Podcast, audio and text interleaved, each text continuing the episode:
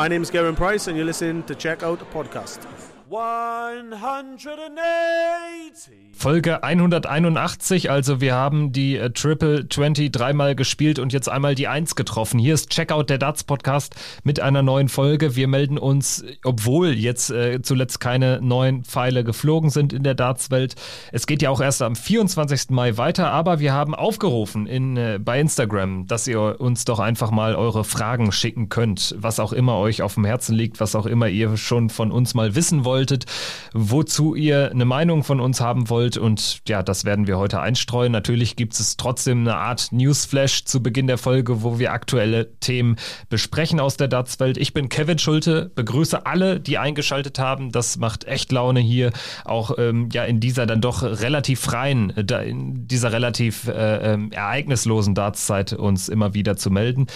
Und ich bin natürlich auch heute nicht alleine. Christian Rüdiger ist genau wie zuletzt immer am Start. Mein Podcastpartner. Grüße dich. Hi.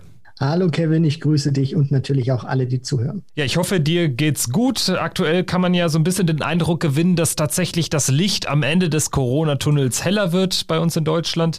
Wir blicken auch gleich äh, mal auf die Situation in Großbritannien ganz kurz, denn äh, das hat vielleicht dann auch Auswirkungen auf das, was da in nächster Zeit äh, datstechnisch passieren wird. Vielleicht legen wir doch mit diesem Newsflash ähm, ja möglichst aktuell los. Zuletzt gab es die Mitteilung, dass die Development Tour und die Challenge Tour stattfinden. Das ist erstmal eine gute Nachricht, aber in ganz neuem Gewand, Corona-bedingt alles ein bisschen anders, zweigeteilt das Ganze.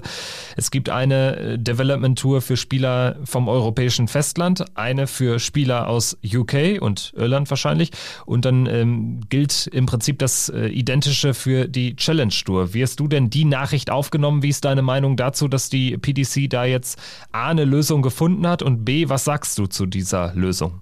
Also ich habe mich über diese Nachricht tatsächlich auch äh, gefreut. Ich finde, dass die Lösung, die man da gemacht hat, dass man praktisch eine European und eine UK Challenge beziehungsweise Development Tour macht, finde ich zumindest jetzt noch sinnvoll in 2021, weil die PDC hat das ja auch erklärt mit den Reiserestriktionen und da weiß man eben nicht, weil wir dürfen ja nicht vergessen, gerade auch bei der Development Tour reden wir ja über Spieler, die äh, nach solchen Turnieren auch lechzen. Das sind teilweise teilweise überhaupt keine, keine Vollprofis dann in der Hinsicht. Die, die spielen dann wirklich solche Turniere mit, weil sie eben auch mal an PDC-Turnieren teilnehmen möchten, weil sie Erfahrungen sammeln möchten und weil sie auch einfach mal diese Atmosphäre spüren wollen und auch mal erfahren wollen, wie ist das denn bei so einem Turnier mitzuspielen. Und wenn du dann tatsächlich Leute hast aus Deutschland und dann findet keines dieser Development Tour Events in Deutschland statt, sondern du musst dann auch noch in diesen Zeiten nach UK reisen, das ist dann schon extrem ungünstig. Deswegen ist diese Regelung finde ich auch sehr sinnvoll, dass man das gesplittet hat, dass man auch tatsächlich ähm, ja dann an drei aufeinanderfolgenden Tagen jeweils sechs Turniere dann durchboxt, heißt zwei an einem Tag. Und ich finde die, die Regelung dann auch gut, dass man das auch unterschiedlich betrachtet. Also sowohl der Sieger unter anderem bei der Development Tour UK und European qualifiziert sich ja auch dann für die, für die Weltmeisterschaft. Genauso ist es dann auch bei der Challenge Tour, wer da die Eins ist in UK und auf dem European Circuit also ich finde das auch wirklich schön und auch die Spieler, die jetzt nicht aus UK kommen oder aus Europa, die können sich dann eben entscheiden, an welchen Turnieren sie dann teilnehmen möchten. Deswegen, ich finde das schon sehr, sehr sinnvoll, auch aus persönlicher Sicht, Kevin, weil ich falle tatsächlich ja noch in dieses Raster für die Development Tour und möchte jetzt hier schon mal sagen, dass ich mit sehr großer Wahrscheinlichkeit plane, nach Niedernhausen zu fahren und dort mein Glück zu versuchen. Ja, umso besser. Dann kriegen wir ja Einblicke von dir aus allererster Hand. Es ähm, geht in Niedernhausen los am 20. August, also an dem verlängerten Wochenende sozusagen wird gespielt vom 20. bis 22. August jeweils zwei Turniere pro Tag. Das heißt, an drei Tagen werden sechs Turniere gespielt und dann geht es eben weiter mit der Development Tour in der europäischen Variante im November, 5., 6. und 7. November. Am Ende also immerhin zwölf Turniere an sozusagen nur zwei Terminen. Das ist dann eine stattliche Anzahl und dementsprechend sagt das Ranking ja am Ende auch immer echt was aus. Also das finde ich auch wichtig, dass man auch in diesem Corona-dominierten Jahr am Ende dann trotzdem wirklich äh, ähm, ja wertige äh, ähm, Rankings hat, wo man dann auch wirklich sagen kann, äh, das ist jetzt ein verdienter Sieger, äh, der zur WM reist, der sich eine Tourkarte sichert. Das finde ich immer wichtig. Also, dass äh, man kann jetzt hier nicht von einem Muster ohne Wert sprechen, weil es irgendwie nur vier Turniere werden oder so. Es sind zwölf Turniere, man hat die natürlich jetzt sehr geballt und ich denke, das wird dann auch für die Spieler echt eine Herausforderung sein. So dann auch für dich. Bin gespannt, was du dann berichten wirst. Ist ja noch ein bisschen hin, aber auf jeden Fall eine gute Sache, dass es eine Development Tour, aber auch eine Challenge Tour geben wird. Zur Development Tour noch in ähm, Großbritannien findet die statt in Milton Keynes und in Barnsley. Also das erste Wochenende vom 20. bis 22. wird in, Barn in Milton Keynes äh, ausgetragen und das zweite Wochenende dann ähm, nicht parallel zur EU, äh, sondern äh, am Ende Oktober, genau 29. bis 31. Oktober dann in Barnsley. Bei der Challenge Tour sieht es folgendermaßen aus. Da ähm, geht das Ganze komplett in Niedernhausen über die Bühne für die Spieler aus dem europäischen Festland. Los geht's schon am 2. bis 4. Juli und zu Ende geht das Ganze vom 3. bis 5. September. Großbritannien startet am 6. August, also bis 8. August und beendet das Ganze auch im September in Milton Keynes jeweils. Also Matt Porter hat ja auch gesagt, dass es äh, weiterhin der PDC ein wichtiges Anliegen sei, äh, Spielern im gesamten PDC-System diese Möglichkeiten und Chancen zu bieten. Und ich denke, darunter kann man das Ganze auch fassen. Also ähm, die PDC macht sich, Gott sei Dank, dann an der einen oder anderen Stelle immer auch bewusst, dass es eben nicht nur darum geht, den Profis ins Geld, sag ich mal, zu helfen und äh, zu helfen, ihren, ihren Sport als, als äh, professioneller Akteur betreiben zu können. Es geht eben auch um Entwicklung. Und ähm, ja, die Development Tour und die Challenge Tour bieten da natürlich äh, für, für alle Spieler aller Couleur äh, große Chancen. Absolut, Kevin. Und zumal wir ja auch immer wieder gesprochen haben, gerade das Thema Spieler, die sich keine Tourkarte holen konnten oder die momentan nicht auf dem Circuit unterwegs sein können, weil sie eben keine Tourkarte haben. Für die ist das natürlich auch immer wieder sehr hilfreich, auch aus finanzieller Sicht oder um natürlich auch in diesem Rhythmus zu bleiben, um sich wirklich auch auf einem guten Niveau messen zu können und vor allem auch auf einem PDC-Niveau. Und jetzt hast du eben auch diese, diese Möglichkeit, dass eben Spieler für, für, jeden, für, für Spieler, die, sage ich mal, unter 23 noch sind, für die ist das natürlich ist das eine Mega-News gewesen, weil wenn die unter 23 sind und die haben die Q-School mitgespielt, dann können sie zum einen die Challenge-Tour mitspielen und sie können sogar auch noch die Development-Tour mitspielen. Also für die ist das natürlich megamäßig gewesen und natürlich, äh, wenn wir es jetzt nochmal ähm, ja einzeln in der Hinsicht betrachten, die Challenge-Tour, da tummeln sich dann natürlich auch immer, also da wird auch herausragende Starts gespielt. Das sind dann immer Spieler, die vielleicht knapp die Tourcard verpasst haben oder die es nicht geschafft haben, ihre Karte dann zu, zu verteidigen oder sich praktisch wiederzuholen, nachdem sie sie unmittelbar verloren haben. Also da war auch immer eine sehr, sehr gute Qualität dabei und deswegen ich, ich freue mich da auch einfach, ähm, dass es da auch wieder für die Spieler in diesem Jahr eine Perspektive gibt, die nicht eben nur Online-Darts heißt, weil Pub-Turniere, da müssen wir wahrscheinlich noch ein ganzes Stück drauf warten und deswegen ist das einfach eine tolle Möglichkeit für Spieler, die eben auch Erfahrung sammeln wollen auf der PDC-Tour, auf dem Circuit in dieser Umgebung dann wirklich spielen zu können und eben nicht nur mit Gegnern, ja, der eine sitzt vielleicht in Australien, der andere äh, in Spanien, dann irgendwie miteinander spielen zu können, sondern auch jetzt mal wirklich wieder zusammenzukommen, interagieren zu können. Deswegen finde ich wirklich, ist eine tolle Nachricht für den Nachwuchs. Ja, und eben auch für die zweite Reihe sozusagen. Also ein Challenge Tour kann ja dann auch im Prinzip, im Prinzip jeder spielen. Da werden wir auch äh, dementsprechend sehr bekannte Namen sehen. Also ein Robert Thornton zum Beispiel wird da sicherlich ähm, auch äh, die Turniere mitnehmen. Und ich glaube, insofern werden wir auch viele Leute sehen, weil es eigentlich, du kannst es relativ gut machen. Ne? Du, du spielst zwölf Turniere im PDC-System und musst nur zweimal zu einem Ort anreisen. Also das ist eigentlich relativ äh, effizient, wenn man so will. Also insofern ähm, hat das Ganze auch, auch Vorteile, dass alles so sehr geballt stattfindet. War ja immer schon der PDC auch ein Anliegen, dann diese Turniere eben ähm, ja möglichst geballt ähm, an einem Ort stattfinden zu lassen. Und jetzt durch Corona ähm, ballt sich das natürlich noch mehr. Es gibt insgesamt eben nur zwei Wochenenden, wo die äh, Turnierserien ausgetragen werden, jeweils in diesem Jahr, aber immerhin dann am Ende mit zwölf Turnieren und mit einem WM-Startplatz jeweils. Schauen wir dann jetzt mal auf äh, ja das Gegenteil der Development Tour und zwar die Senioren-Darts-WM. Das hat nichts zu tun mit der PDC, muss man vielleicht immer wieder bei diesem Thema erwähnen, aber äh, es tut sich ja was. Also seit der Ankündigung vor ein paar Wochen oder vielleicht auch schon vor zwei Monaten, ich weiß nicht mehr ganz genau, wie lange es her ist, hat sich jetzt äh, das Teilnehmerfeld äh, gefüllt. Also wenn wirklich diejenigen alle dabei sein werden, äh, von denen man jetzt da Ankündigungen ähm, gesehen hat in den sozialen Medien, dann würde ich sagen, kann man sich das Turnier schon mal geben, auch wenn ja die ganz großen Einzelheiten immer noch fehlen ich sag mal so, ich bin jetzt nie der größte Fan von irgendwelchen Showcase-Events und das bleibt es für mich auch, wenn da Senioren-WM dann äh, drüber stehen sollte oder drüber stehen wird. Trotzdem glaube ich, dass äh, das Teilnehmerfeld echt, echt ganz spannend werden kann. 22 Spieler wurden ja mittlerweile bekannt gegeben beziehungsweise bestätigt, obwohl ich da bestätigt auch in Klammern setzen möchte. Also da, wenn man sich das mal so anguckt, äh, ich gehe die jetzt einfach mal alle ganz schnell durch. Da ist so viel Nostalgie dabei. Phil Taylor, Martin Adams, Ted Hankey, Keith Deller, Bob Anderson, John Lowe, Dennis Priestley, Andy Fordham, John Walton, Richie Burnett, John Part, Wayne Warren, das Golden Girl, Trina Gulliver, Tony David, Les Wallace, Tony O'Shea, Kevin Painter, Terry Jenkins, Peter Manley, Robert Thornton, Roland Scholten und Paul Lim. Also wenn wir jetzt mal die Zeit zurückdrehen würden, vielleicht so 10, 15 Jahre zurück, das wäre ein mega Line-up. Ich meine, jetzt ist das von den Namen her auch grandios. Natürlich haben die Spieler jetzt nicht mehr so die Klasse, die sie mal hatten, wie ein John Part. Also der spielt jetzt nicht mehr auf dem Niveau, äh, das ihnen auch mal äh, drei Weltmeistertitel eingebracht hat. Das ist natürlich klar. Aber erstmal diese Spieler und Spielerinnen mit Trina Gulliver natürlich auch wiederzusehen, das finde ich erstmal extrem geil und ich bin auch wirklich gespannt, wie sie das annehmen werden. Ich habe da jetzt schon mal so ein paar Interviews gelesen in der Vergangenheit.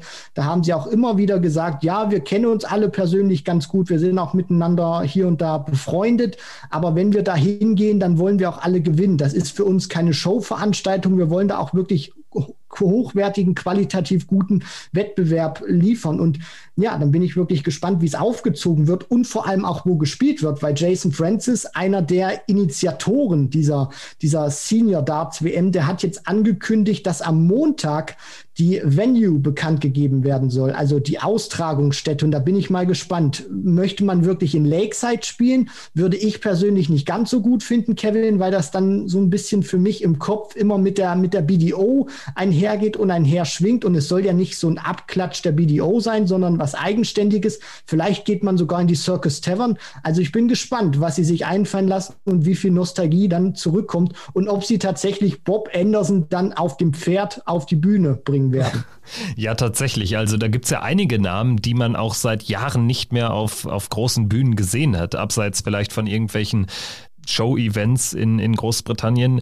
Dann zum Beispiel ein Roland Scholten, der jetzt zwar noch nicht Ewigkeiten weg ist, aber trotzdem ja dann sehr abrupt weg war und den man dann jetzt auch seit Jahren nicht mehr im deutschen Fernsehen zum Beispiel hört, etc. pp. Also sehr interessant.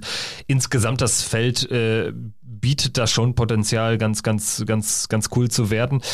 Dann äh, bleibt natürlich die Frage, wie du angesprochen hast, Austragungsort. Ich persönlich fände die, die ähm, Circus Tavern eigentlich ganz geil, sofern die noch so unberührt ist wie äh, damals, als die PDC noch dort zu Gast war, das weiß ich ehrlich gesagt gar nicht. Aber ähm, wenn das der Fall sein sollte, wenn man da irgendwie so ein bisschen die, die, ähm, ja, diese, diese Circus Tavern Feelings hochleben lassen kann, fände ich das schon ganz charmant. Ansonsten Lakeside. Ich weiß, was du meinst, hätte vielleicht ein bisschen BDO-Feelings, allerdings kommt das Event ja eh nicht von der PDC. Also man kann auch da äh, sagen, Trina Gulliver zum Beispiel hat ja nie wirklich PDC gespielt. Also ähm, das gilt vielleicht dann auch so ein bisschen für Tony O'Shea, den verbindet man auch eher dann mit den letzten Jahren der BDO. Andy Fordham war lange dort unterwegs, Wayne Warren sowieso letzter BDO-Champion, also vielleicht sollte man da auch so ein bisschen diese, mh, mm, dieses Denken, wonach es ähm, mehrheitlich eine PDC-Veranstaltung sei, weil es ja auch Regeln gibt, zum Beispiel, dass man kein Inhaber einer PDC-Tourkarte sein darf. Vielleicht sollte man das aber ein bisschen ad acta legen. Nichtsdestotrotz, ich bleibe dabei, ich werde sicherlich mal einschalten, werde mir das Turnier sicherlich auch geben. Ich denke mal, es, es soll jetzt auch kein, keine ganze Woche irgendwie dieses Turnier laufen. 24 Teilnehmer sollen am Ende mit von der Partie sein. Du hast die 22 Wildkarten schon genannt. Da dürfte also auch keiner mehr hinzukommen. Vielleicht gibt es noch eine Absage. Sowas würde mich dann auch nicht wundern bei dem Feld. Es wird allerdings ja auch noch zwei weitere Plätze geben, die über ein Qualifikationsturnier im November ausgespielt werden äh, sollen. Und da bin ich auch gespannt, wer da dann so anreist und ob das dann irgendwelche ganz, ganz unbekannten Namen sind oder tatsächlich so diese 1C-Riege von damals. Was erwartet uns da? Was glaubst du? Ja, also das ist auch sehr interessant, weil ich glaube, da schwingen zwei Aspekte mit. Du hast das ja gerade schon angesprochen, Kevin, mit Absagen. Also Dennis Priestley zum Beispiel, da kam heute auch die Meldung, oder besser gesagt, wir, wir nehmen ja am Samstag auf, da kam die Meldung, dass Dennis ähm, war ja schon vorher bewusst gewesen, wenn er fit ist, weil er hat eine Knie-OP oder wird sich einer Knie-OP unterziehen, wenn er fit ist, wird er spielen. Jetzt kam die Meldung, dass er nicht garantieren kann, dass er dabei ist. Das heißt, äh, habe ich so verstanden, man sucht zumindest nach Alternativen. Und Dennis Priestley ist jetzt nicht mehr ganz so safe, wie er vorher bestätigt wurde. Aber wie gesagt, je nachdem, wie sich das Knie dann natürlich auch bei ihm verändert, dann hast du mit Tony David, ein Australier, da muss geguckt werden, wie ist es gesundheitlich und mit den Reisebeschränkungen. Aber wenn das alles passen sollte, dann ist er dabei. Und Robert Thornton, größtes Fragezeichen, weil wenn der sich die Tourkarte holen sollte im nächsten Jahr, dann ist er automatisch nicht mehr mit dabei, weil wir haben das ja schon angesprochen, ein Tourkartenbesitzer der PDC darf eben nicht mitmachen. Deswegen, es liegt auch ein Stück weit an Robert Thornton. Wenn er sich die Karte holt, ist er nicht mit dabei. So, das heißt, wir reden jetzt so ein bis drei Leute, die man vielleicht ersetzen müsste bei einem Qualifikationsturnier. Könnte ich mir auch gut vorstellen, dass ein Ronnie Baxter mit dabei ist, äh, dass ein Chris Mason mit dabei ist, der ist auch über 50, eine Dieter Hetman sich da blicken lässt. Also da gibt es natürlich auch schon ein paar interessante Namen. Ein Daryl Fitten, äh, das ist natürlich auch so einer, den man mit der BDO in, in Verbindung brachte äh, oder in, in Verbindung gebracht gemacht hat.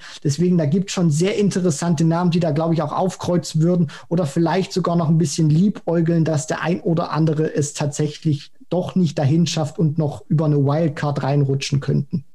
Ja, ich glaube auch, dass wir uns von dem Gedanken verabschieden sollten, dass exakt diese 22 dann dabei sein werden. Also, ähm, du hast es angesprochen, Priestley. Ich würde auch neben ähm, Robert Thornton noch Wayne Warren nennen, der ja zuletzt jetzt auch versucht hatte, sich eine Tourkarte zu erspielen. Vielleicht würde er das nochmal versuchen dann in 2022. Wäre dann natürlich auch ein möglicher Kandidat, der dann deshalb rausfallen würde. Aber wir werden das weiter beobachten, dann auch zu gegebener Zeit hier im Podcast natürlich immer mal wieder thematisieren diskutieren.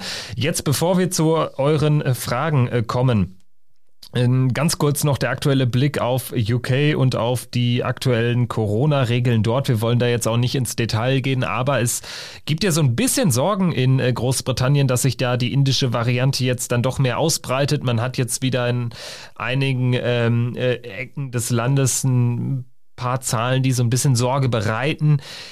Ich hoffe mal, dass die Lockerungen nicht äh, so stark gefährdet sind, dass man da irgendwie über ähm, ja, das Matchplay nochmal nachdenken müsste, was die aktuelle was die aktuellen Details dazu betrifft. Also man soll ja äh, dort vor Zuschauern zumindest teilweise daneben spielen. Und das gleiche gilt natürlich jetzt auch relativ aktuell für die Premier League noch in diesem Monat. Die sind ja, ähm, äh, die finden ja jetzt auch dann statt, äh, fünf Abende hintereinander in Milton Keynes, inklusive der Playoffs. Äh, die Playoffs zum Beispiel auch schon ausverkauft. Also ähm, ja, da bin ich mal gespannt, äh, wie sich das Ganze entwickelt in Großbritannien. Wir hoffen da natürlich auf das Beste und dass äh, tatsächlich die Fans dann auch in stattlicher Zahl zumindest wieder zurückkehren werden. Oh ja, Kevin, das hoffen wir wirklich alle. Und ich bete auch wirklich so sehr, dass sich nicht so ein Déjà-vu einstellt, wie wir das bei der Weltmeisterschaft hatten, wo wir dachten, okay, mit diesem Turnier geht es jetzt wieder bergauf. Und äh, das, was wir da sehen mit Abstand und, diesen, äh, und dieser bestimmten Zahl an Menschen, die in den Ellipelli rein durfte, das ist nur der Anfang. Das wird dann nach und nach immer weiter gelockert werden. So, und jetzt sehen wir wieder Licht am Ende des Tunnels. Und ja, jetzt kommt wieder eine andere Variante mit rein, diesmal aus Indien. Und ich hoffe natürlich auch, dass man gerade auch in UK oder besser gesagt auch in der ganzen Welt, dass man ähm, besonnen bleibt. Jetzt nicht irgendwie ähm, gelassen wird oder so, sondern dass man wirklich ruhig und besonnen an die Sache rangeht, dass man guckt, wie muss man das jetzt äh, handhaben. Die Briten, Boris Johnson auch hat gesagt, dieser Lockerungsplan ist Stand jetzt erstmal nicht gefährdet.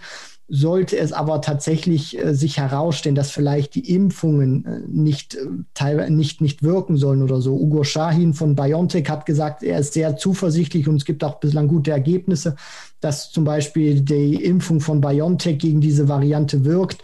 Sollte es tatsächlich so sein, dann stünden auch England schwere Entscheidungen be bevor, hat er gesagt. Ich hoffe, es kommt nicht so weit und man kann mit diesem Lockerungsplan, diese Einbahnstraße in die Freiheit, wie es ja so genannt wurde von Boris Johnson, dass man da auch weiter festhält und ja, dass die Briten da jetzt nicht irgendwie wieder um Monate zurückgeworfen werden oder so. Die haben einen guten Plan, die wollen auch eine dritte Impfung dann für über 50-Jährige und Risikogruppen ähm, machen. Also der Plan ist ja eigentlich in Großbritannien oder in UK allgemein, dass es bis Weihnachten wieder so sein soll wie vor Corona, auch wegen der dritten Impfung. Also ich bin wirklich gespannt und hoffe natürlich auch, dass die Fans dauerhaft wieder zurückkehren können, gerade auch beim Darts und dass das jetzt äh, ja nur eine, eine, Meldung ist, die wir auch zur, zur, Kenntnis nehmen müssen, wo wir auch wirklich ähm, Achtung haben müssen, aber die jetzt hoffentlich nicht wieder diesen ganzen Pandemieplan oder diesen Pandemie-Exit-Plan sowohl in Großbritannien als auch in anderen Ländern um Monate zurückwirft. Deswegen, ich hoffe mal, dass da jetzt nichts Schwerwiegendes dabei rauskommt. Ja, zur Kenntnis nehmen. Ich denke, auch das trifft es ganz gut. Und ähm, wir hoffen da einfach auf das Beste, auf äh, einen möglichst glimpflichen, ähm, eine möglichst glimpfliche Entwicklung, wenn man so will. Und äh, schauen jetzt dann einfach mal auf ähm, ja, die Aktualität. Denn ähm, wir wollen ja ähm, Hörerfragen einfließen lassen, haben ein paar aktuelle Fragen, ein paar nicht aktuelle Fragen hier ausgewählt und äh, ich würde, wenn du bereit bist, Christian, ich würde dann einfach mal die erste Frage abdrücken. Die hat nämlich einen aktuellen Bezug und dreht sich quasi auch um die Rückkehr der Fans. Louis, ein fleißiger Hörer eures Podcasts.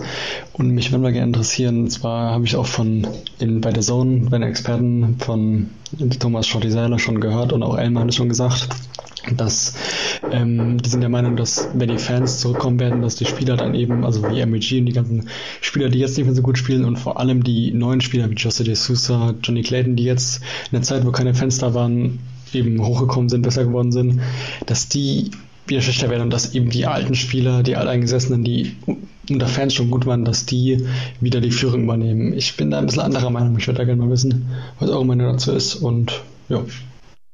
Ja, vielen Dank äh, für die Nachricht. Und ähm, ja, Christian, ich würde direkt ähm, einfach mal ähm, weiterleiten. Ähm, wie ist denn deine Meinung dazu? Danach ähm, gebe ich auch meinen Teil dazu bei. Ich finde, es ist eine sehr diffizile Frage. Also man kann sie von mehreren Seiten betrachten. Und äh, bevor wir dazu aber kommen, äh, hast du es auch gehört im Hintergrund? Was meinst du? Wurde dann Schnitzel geklopft oder was war da los?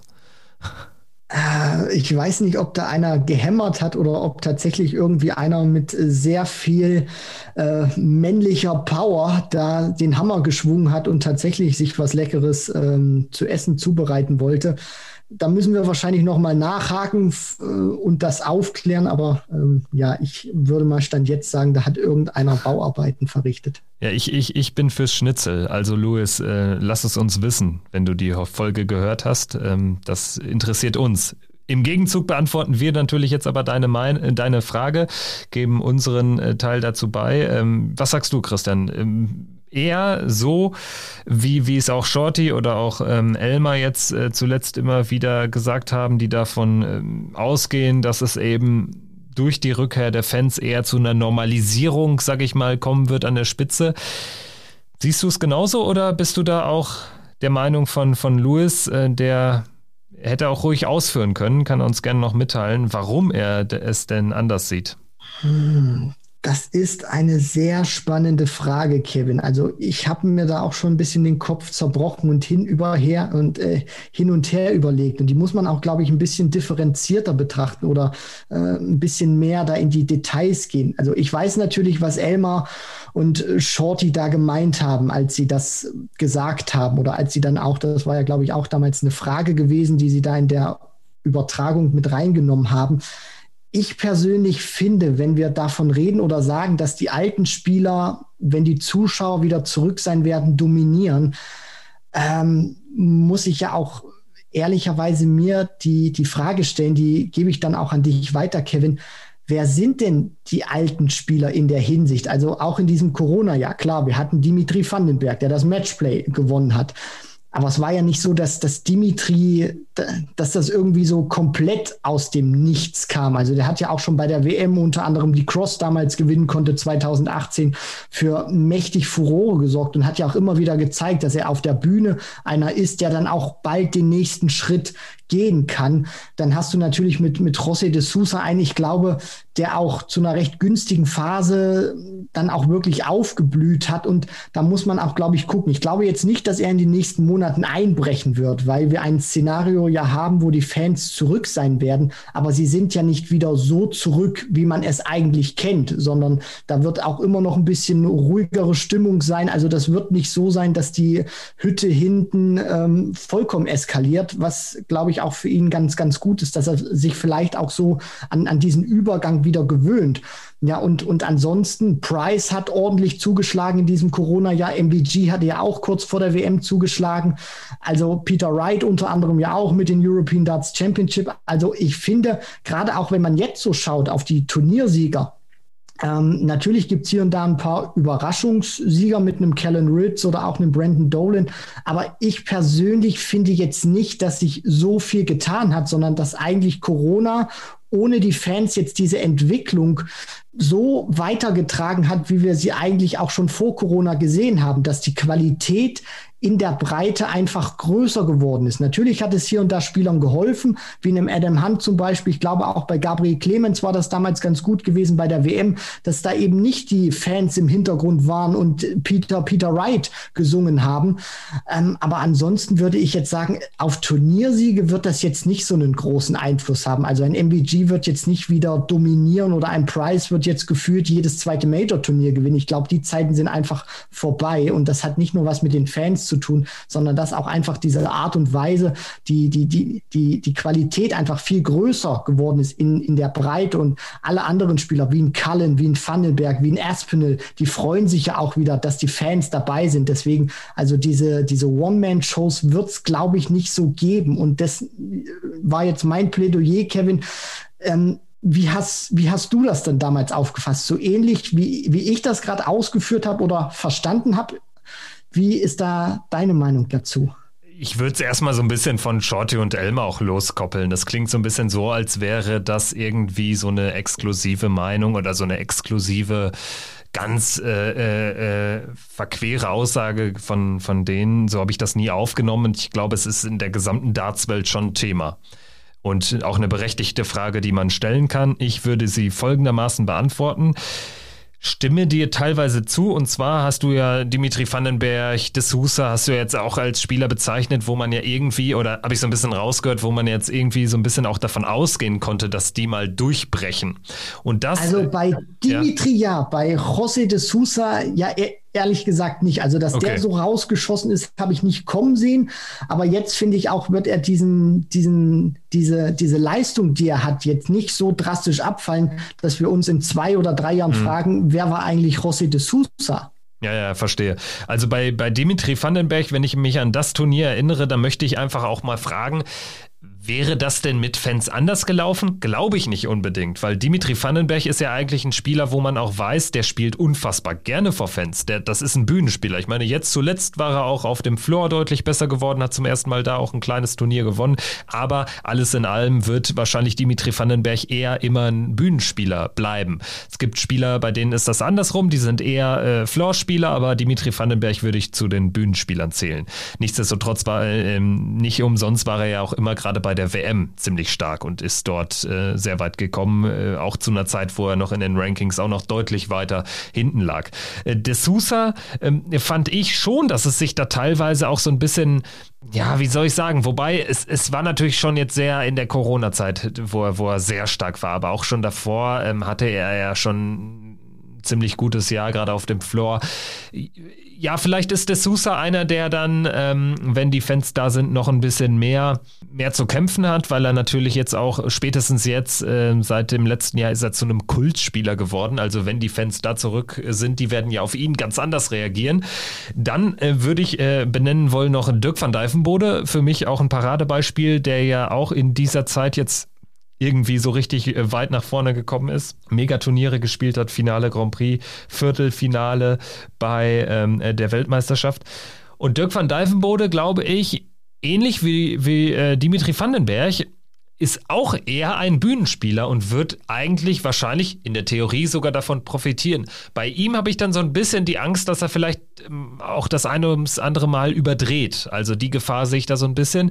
Ähm, also ich glaube, man kann die Frage einfach gar nicht so klar mit Ja oder Nein beantworten. Ich glaube, es kommt sehr auf den, auf den Spielertypen an und ich glaube, ein Dimitri Vandenberg, der wird jetzt noch Boost erleben. Alleine, ich meine, für den ist das jetzt super gelaufen. Er hatte jetzt eigentlich auch nach seinem Triumph beim Matchplay gar nicht mal so die Mega-Zeit. Die WM lief super, er hat richtig gut gespielt, aber er ist dann an einem noch stärkeren, an dem Abend noch stärkeren Dave Chisnell gescheitert, relativ früh. Da hatte er sich sicherlich mehr ausgerechnet und war auch ein Finalkandidat, ob der gezeigten Leistungen in dem Jahr und bei der WM. Dann lief der Beginn des Jahres noch nicht so gut und jetzt kommt er durch die Premier League richtig geil in das Jahr rein. Und während die Premier League dann jetzt so auf die entscheidende Phase äh, hinzuläuft, kommen dann auf einmal wieder Fans rein. Und wenn es tatsächlich so weit kommen sollte, wir hoffen das alle, dann glaube ich, ist Dimitri Vandenberg ein Spieler, der sogar dann noch mehr davon profitieren wird. Also dementsprechend ähm, sehr diffizile Frage und gar nicht so klar äh, äh zu beantworten. Ich glaube, grundsätzlich werden wir diese Zeiten, wo es jetzt eine klare Top Ten gab, ohnehin nicht mehr erleben. Auch ein Johnny Clayton zum Beispiel, auch ein Mervyn King waren nie Spieler, die irgendwie, wo einen das jetzt im Nachhinein total überraschen muss, dass die mal so echt vier, fünf, sechs geile Monate haben, wenn ich ehrlich bin. Dirk van Dijvenbode wäre da schon so, so ein eher, eher so ein Kandidat, Josse de Sousa auch. Ähm, und ja, bei denen ähm, sehe ich dann vielleicht eher die Gefahr als bei einem Dimitri Vandenberg, dass es äh, einen Einfluss haben wird. Bei de Sousa, glaube ich, kann es einen negativen Einfluss haben, weil ja, er auf einmal zu so einem Kultspieler geworden ist. Fans werden ganz anders reagieren. Und äh, damit muss er klarkommen. Bei Dirk van Dijvenbode sehe ich tendenziell die Gefahr, dass er vielleicht das eine ums andere Mal überdreht. Grundsätzlich aber auch eher, eher ein Spieler, der, der glaube ich, äh, sich in den Fans noch eher suhlen kann. So würde ich die Frage beantworten, auch wenn es jetzt ja vielleicht jetzt nicht so die Antwort ist, äh, die, die eine klare Aussage gibt, aber ich glaube, dass das äh, wird dem Thema auch nicht gerecht. Am Ende des Tages wird es natürlich auch die Zeit zeigen, wie die Spieler damit umgehen, weil es ist natürlich auch wieder ein bisschen differenziert. Da gebe ich dir in den einen, einem Punkt recht, Kevin, weil sie müssen sich auch, finde ich, ein Stück weit wieder umgewöhnen. Der, der Mensch ist im Grunde genommen ein Gewohnheitstier und da zählen natürlich auch die Dartspieler dazu. Sie kennen dieses Gefühl, im Prinzip nicht mehr, wie es wirklich ist, vor Fans zu spielen und auch wieder dauerhaft zu spielen. Und wenn die erstmal dauerhaft wieder zurück sind, unter welchen Bedingungen, ist ja erstmal vollkommen egal. Aber wichtig ist ja auch erstmal für die Spieler wieder zu wissen,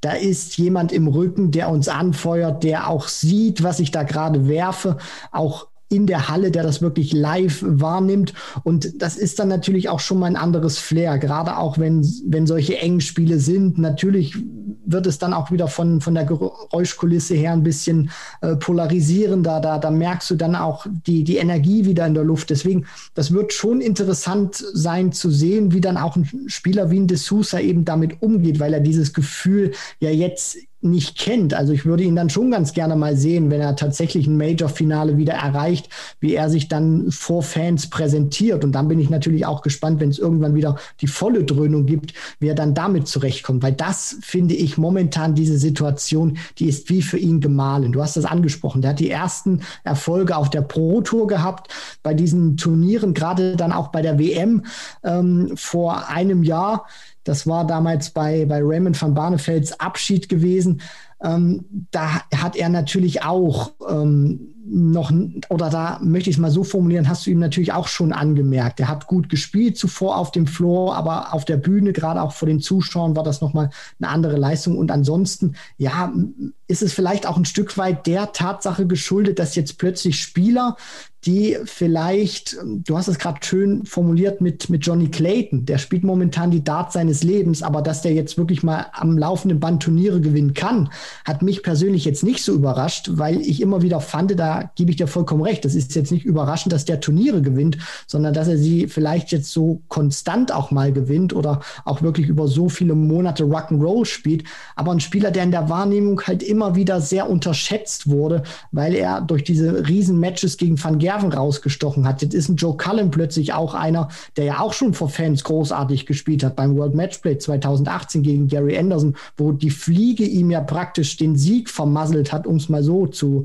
zu formulieren. Die sind auf einmal plötzlich das, was sie vor zwei Jahren noch nicht waren. Ein Clayton zum Beispiel oder auch ein Cullen. Die sind plötzlich konstant und dann sind die natürlich aufgrund ihres spielerischen Niveaus automatisch dann in dieser Kategorie vorne mit drin und duellieren sich mit einem Price, mit einem MVG, mit einem Peter Wright, nicht nur auf dem Floor, sondern hoffentlich dann auch bei den ganz großen Major-Turnieren. Und die wird es, glaube ich, auch nicht jucken, ein Cullen oder ein Clayton, ob die Fans wieder da sind in voller Dröhnung, die werden da überhaupt keine Angst haben. Und was man nicht vergessen darf bei der Frage ist ja auch, dass sich ähm, das Ganze schon im Vorfeld auch von Corona so ein bisschen ja aufgetan hat, dass äh, eine Entwicklung da war, die eben äh, die Turniere noch offener gestaltet hat. Das äh, fing eigentlich alles damit an, dass Michael van Gerven einfach nicht mehr in diesem exponierten Status ist, wie er das äh, zwei, drei Jahre zuvor war. Und dementsprechend ähm, hat jetzt einfach Corona vielleicht nur noch ähm, ja, sein Übriges getan. Ich würde sagen, wir lassen mal die nächste Frage zu Wort kommen. Hallo, Kevin und Christian von Checkout Podcast. Mich interessiert die Frage sehr, welche Dartspieler arbeiten mit Mentaltrainern zusammen und wie macht sich das in deren Spielweise bemerkbar? Ja, auch eine gute, eine ganz andere Frage. Ich würde sagen, ähm, auch da muss man vielleicht so ein bisschen Wind aus den Segeln nehmen. Es gibt jetzt da irgendwie leider keine Datenbank, wo jetzt irgendwie steht, der und der spielt äh, oder arbeitet definitiv mit Mentaltrainern zusammen. Es gibt auch äh, einige Spieler, die das eine Zeit lang gemacht haben, eine Zeit lang machen, dann wieder nicht. Aber es gibt auch so, so, ein paar Erkenntnisse, zum Beispiel über die deutschen Spieler. Also ähm, Gabriel Clemens hat sich diesbezüglich mal geäußert, auch Max Hopp, wenn ich mich nicht äh, irre.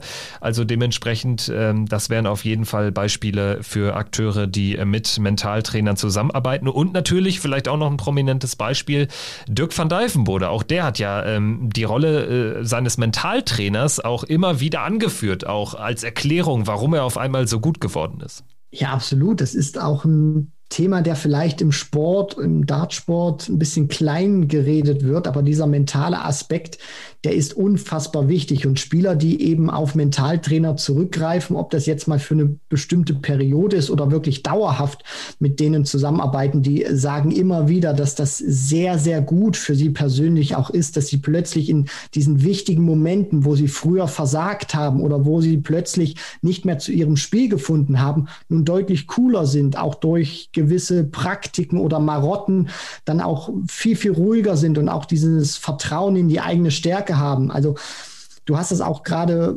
gut geschildert, Kevin. Wir erheben hier natürlich keinen Anspruch auf Vollständigkeit oder können jetzt sagen, der arbeitet aktuell wirklich mit einem Mentaltrainer zusammen. Was wir wissen ist, oder was wir dann natürlich auch sagen können, wo wir wissen, der hat schon mal mit jemandem zusammengearbeitet. Ich weiß unter anderem auch, Stephen Bunting hat das mal gemacht. Ob er es jetzt noch tut, weiß ich nicht. Gerade auch in einer sehr schwierigen Phase für ihn. Dann ist er wieder besser geworden. Dann hat er auch wieder von, von seinem Training mit seinem Mentalcoach geschwärmt. Menzo Suljovic unter anderem auch gerade, wo er die Dartitis hatte, ähm, hat auch in der jüngeren Vergangenheit immer wieder mit einem Mentalcoach zusammengearbeitet.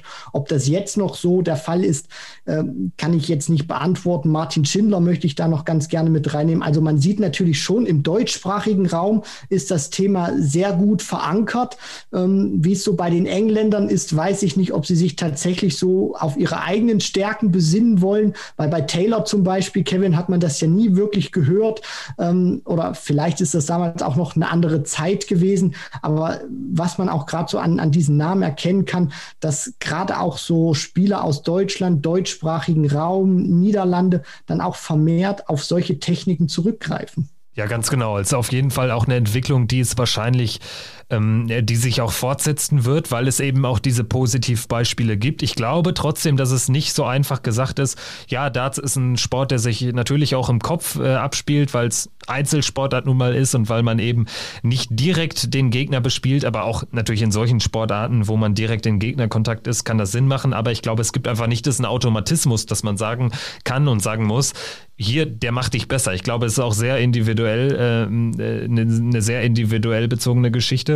Und auf jeden Fall finde ich es äh, spannend, wie, wie ähm, sehr das äh, einige Spieler offenbar dann auch helfen kann. Vielleicht ist es bei Dirk van Dijvenbode aber gar nicht der ausschlaggebende Faktor. Weiß man ja auch nicht. Vielleicht sagt er einfach, ähm, ja, also ich sag mal so, vielleicht äh, ähm, ist es auch eher ein Zusammenspiel aus mehreren Faktoren. Das glaube ich nämlich eher. Und äh, er sieht als ersten diesen zeitlichen Zusammenhang mit äh, seiner Arbeit mit diesem Mentalcoach, mit diesem Trainer. Hat ja dann aber auch äh, Physio angesprochen und sowas. Es ist wahrscheinlich ein Zusammenspiel. Ich glaube, was ganz wichtig ist, Darts braucht mehr Coaching insgesamt. Also ich glaube, dass man da noch viel machen kann äh, in, in diese Richtung. Das ist sicherlich ein spannendes Themengebiet. Gut, ich würde sagen, ähm, auch das äh, wäre soweit dann äh, bearbeitet. Äh, machen wir gerne weiter. Ich bin gespannt, was uns da noch erwartet. Ich habe jetzt hier äh, ein bisschen was ausgewählt und hatte, ähm, habe jetzt aber auch ein bisschen den Überblick verloren. Eine weitere Frage audiotechnischer Art und Weise habe ich aber noch. Good Darts in die Runde. Meine Frage wäre, es hat nicht unbedingt was mit äh, Dart an sich zu tun, allerdings mit euch was oder wie bist du bzw. seid ihr auf die Idee gekommen, einen Podcast zu führen oder den Podcast zu erstellen? Ja, Christian, vielleicht fange ich äh, ganz kurz an bei der Entstehungsgeschichte. Also ich habe das genau, ganze Jahr da würde ich auch das Wort direkt zu dir übergeben, Kevin. ja, ich habe das ganze Jahr äh, alleine gestartet und damals äh, war das Format ja noch ein bisschen anderes.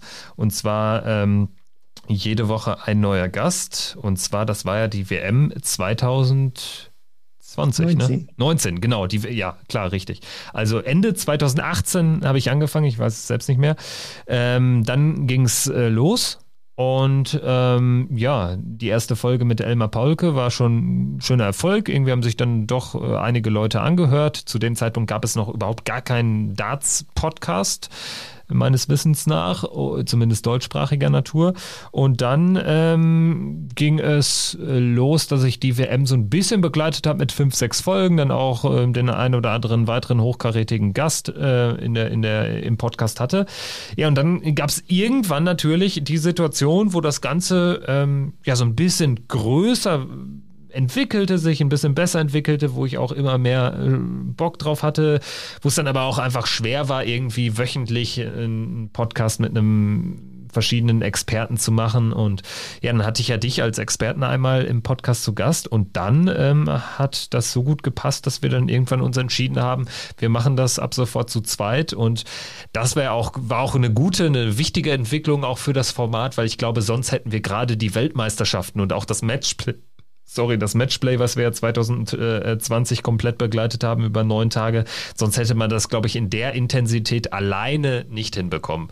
Und ja, wir hoffen natürlich, dass ähm, euch, liebe Hörer ähm, und Hörerinnen, dass das auch gut gefällt, dieses Zusammenspiel.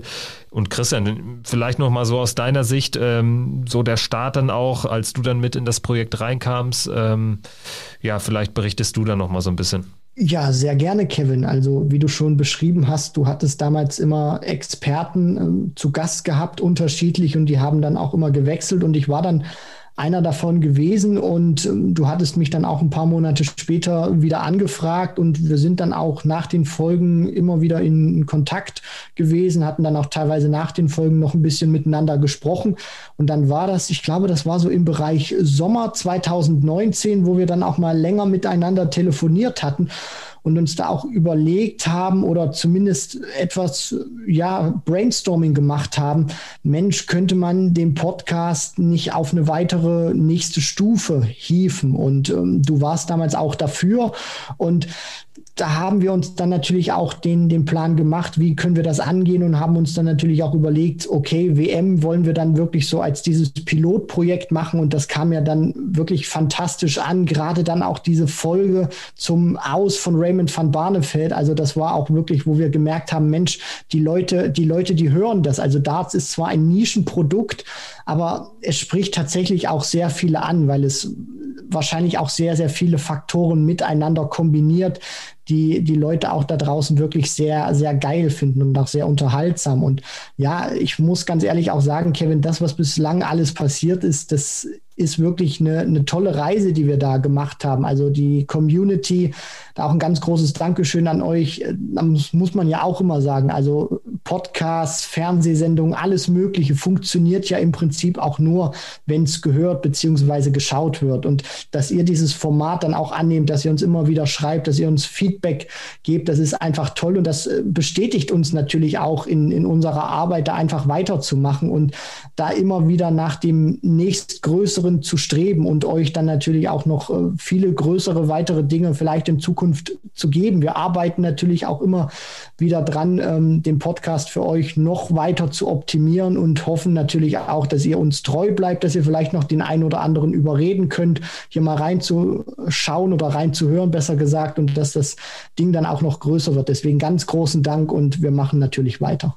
Ja, definitiv. Das stand ja auch eigentlich nie, oder uneigentlich auch, nie, Nein, überhaupt nicht. Nie, nie zur Debatte. Also insofern, ähm, ich glaube auch, dass sich die, die äh, Entwicklung, dass die absolut positiv ist, Gesamtmedien äh, technisch, also es gibt ja mittlerweile mehrere Podcasts, ich glaube auch jeder findet da so nochmal so, so sein, sein Hörer, sein Hörerkreis. Ähm, ich glaube, alle Podcasts unterscheiden sich auch im Großen und Ganzen genug, dass so jeder da so sein Feld ähm, hat und seine Daseinsberechtigung auf jeden Fall.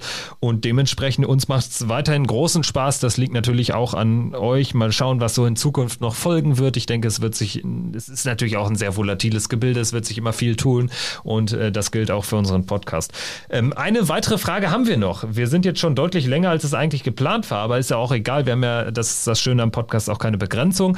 Es äh, gab noch eine Frage, die ähm, ich auf jeden Fall mit reinnehmen wollen würde. Es gab mehrere Fragen, die jetzt äh, zwar nicht äh, ähm, äh, audiotechnischer Natur waren, aber eine würde ich dann trotzdem auf jeden Fall noch mit reinnehmen. Und zwar ähm, ja eine, eine Frage, die sich auch so ein bisschen ähm, um das Drumherum dreht. Da ging es nämlich darum, darum, ähm, was wir eigentlich sonst so machen. Also äh, die Frage hat der, der Hörer Jan gestellt. Ähm, was machen wir außer Dart sonst noch so? Es sei gar nicht so einfach, äh, uns gescheit zu googeln. Also, äh, insofern, ähm, ich fange einfach mal an. Also ich äh, habe auch ähm, normal beruflicher Natur, also das ist ja einfach ein, ein Nebenprojekt, ähm, womit wir bislang zumindest auch noch keinen Cent oder dergleichen verdienen.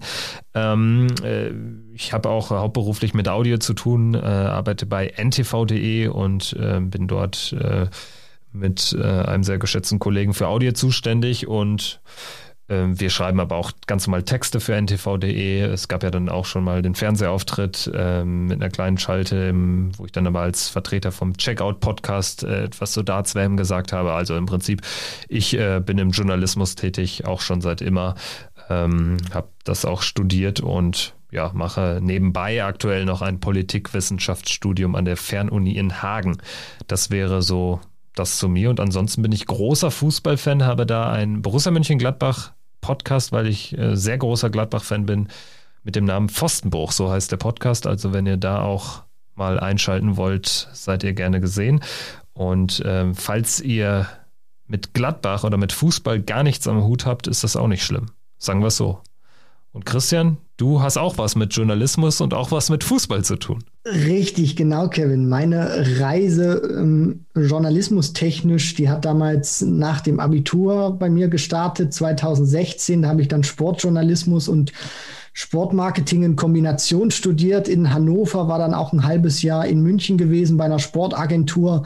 Da viele verschiedene Dinge gemacht, vom Übersetzen bis hin zum Kommentieren im audiotechnischen Bereich. Also da habe ich dann auch ja gespürt, dass Sportjournalismus auch wirklich das ist, was ich äh, machen will und ähm, natürlich auch machen werde. Und ja, dann ähm, gab es so ein paar Sachen, die ich dann, möchte ich mal so, so formulieren, ausprobiert habe. Ich habe ein Volo damals angefangen, auch beim, beim Zeitungsverlag.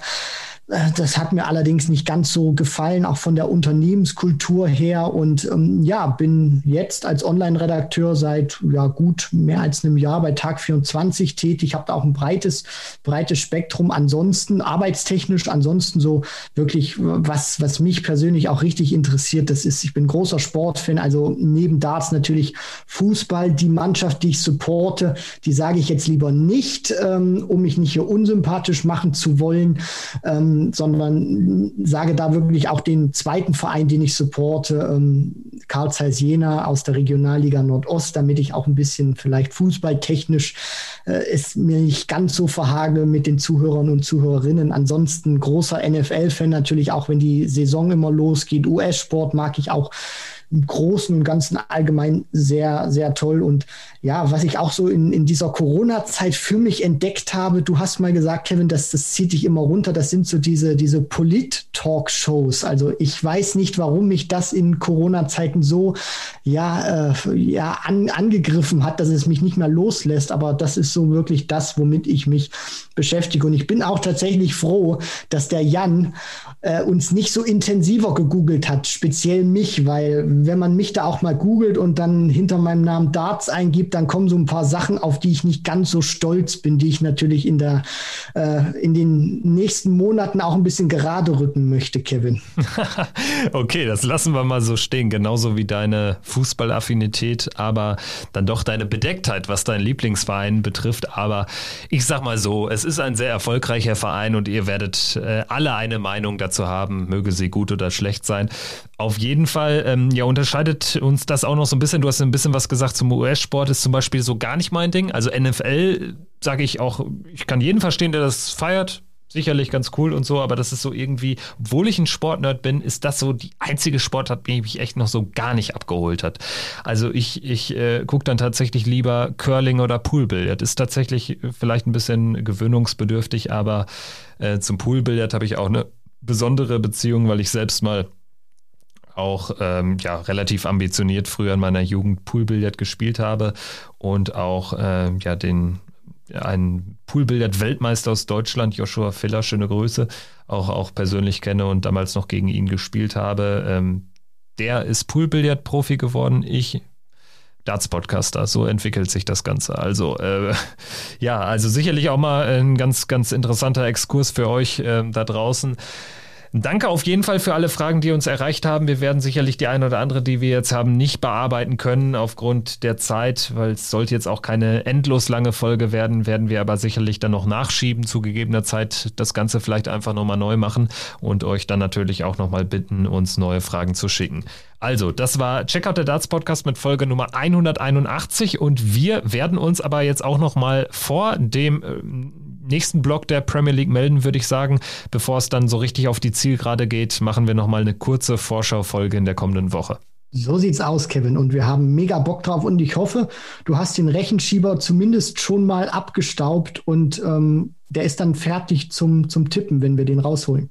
Genau, Checkout der Darts Podcast mit dem Premier League Tabellenrechner. Den werden wir dann rausholen, um die letzten Spieltage zu tippen und dann euch die vier Playoff-Teilnehmer vorauszusagen. Jetzt machen wir das wirklich. Ich weiß, wir hatten es damals schon mal angekündigt. Dazu kam es dann nicht aufgrund von äh, ja, diversen anderen Themen, die so auf der Straße lagen. Aber ich denke, bis dahin wird erstmal nicht so viel passieren. Und wir melden uns dann nächste Woche dann mit einem Blick auf ja, die letzten Spieltage der Premier League. Macht's gut. Danke fürs Zuhören. Schönes Wochenende noch. Guten Wochenstart und wir hören uns. Macht's gut. Ciao.